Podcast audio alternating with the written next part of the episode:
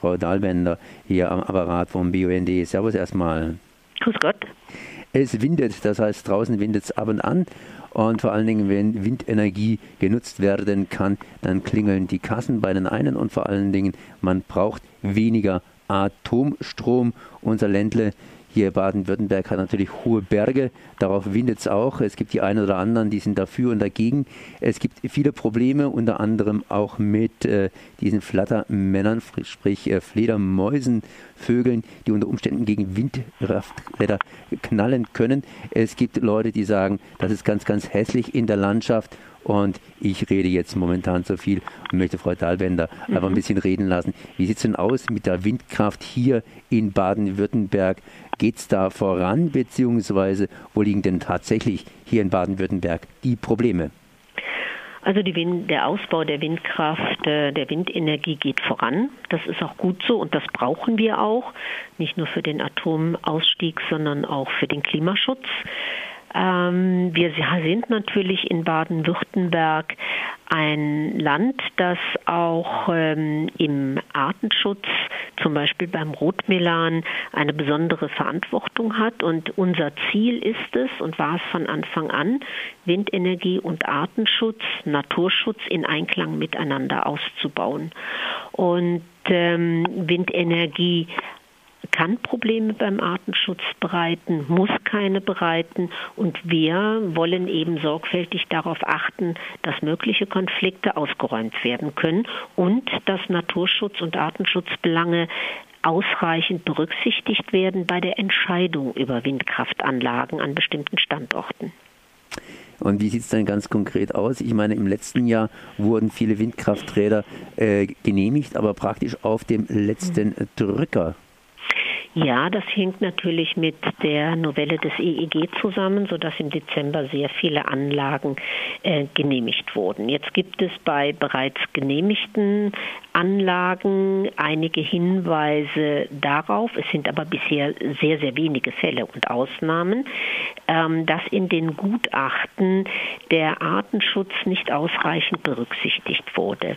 Die, unsere Landesanstalt für Umweltschutz Baden-Württemberg, die LOBW, hat gemeinsam mit ähm, verschiedenen ähm, Akteuren, unter anderem auch den Umweltverbänden, dem BUND, ähm, im Grunde genommen Richtlinien, Leitlinien erarbeitet, Kriterien, nach denen in den Gutachten für eine Windkraftanlage der Artenschutz berücksichtigt werden soll. Also wie muss ein Gutachter das Vorhandensein von Rotmelan, Wespenbussard, Fledermäusen kartieren und untersuchen, um dann aussagekräftig ähm, sagen zu können, hier kann gebaut werden, hier kann leider nicht gebaut werden. Und wir wollen jetzt nach den Hinweisen an einigen wenigen Standorten, ähm, dass da die Gutachter nicht vorgegangen sind nach den Vorschriften oder Hinweisen der LUBW, jetzt die im Dezember ähm, erlassenen ähm, oder eingereichten Verfahren ähm, mit den Gutachterlich überprüfen lassen und schauen, wurden denn hier überall diese Hinweise eingehalten. Das heißt, der, der BUND tritt da eher ein bisschen auf die Bremse in Bezug ja. auf äh, Entstehung bzw. Aufbau von Windkraftanlagen Nein. und sagt ähm, eher vielleicht, äh, die Tiere soll man schützen. Nein, wir treten überhaupt nicht auf die Bremse. Aber wir wissen, dass Windenergie nur dann vorankommen kann, wenn sie die Konflikte mit dem Naturschutz löst beziehungsweise ausräumt. Und dafür sind sorgfältige Gutachten notwendig. Und dafür kann es einige Stellen geben, wo, auch, wo man auch mal sagen kann und muss, hier kann keine Windanlage entstehen. Umso besser dann für all die anderen Flächen, wo Windenergieanlagen entstehen können. Also wir machen das nicht, um Windenergie zu behindern, sondern wir machen das, um ein Tableau zu schaffen, dass sie an den Stellen, wo es geht, auch tatsächlich gebaut werden kann. Und dort, wo Artenschutz berücksichtigt werden muss, und das sind berechtigte Belange, genauso wie die der Windenergie, dann gibt es auch mal Standorte, wo es nicht geht.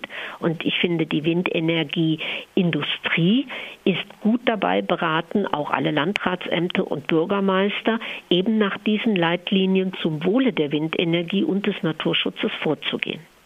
Jetzt habe ich irgendwie die Landkarte von Baden-Württemberg so imaginär vor Augen.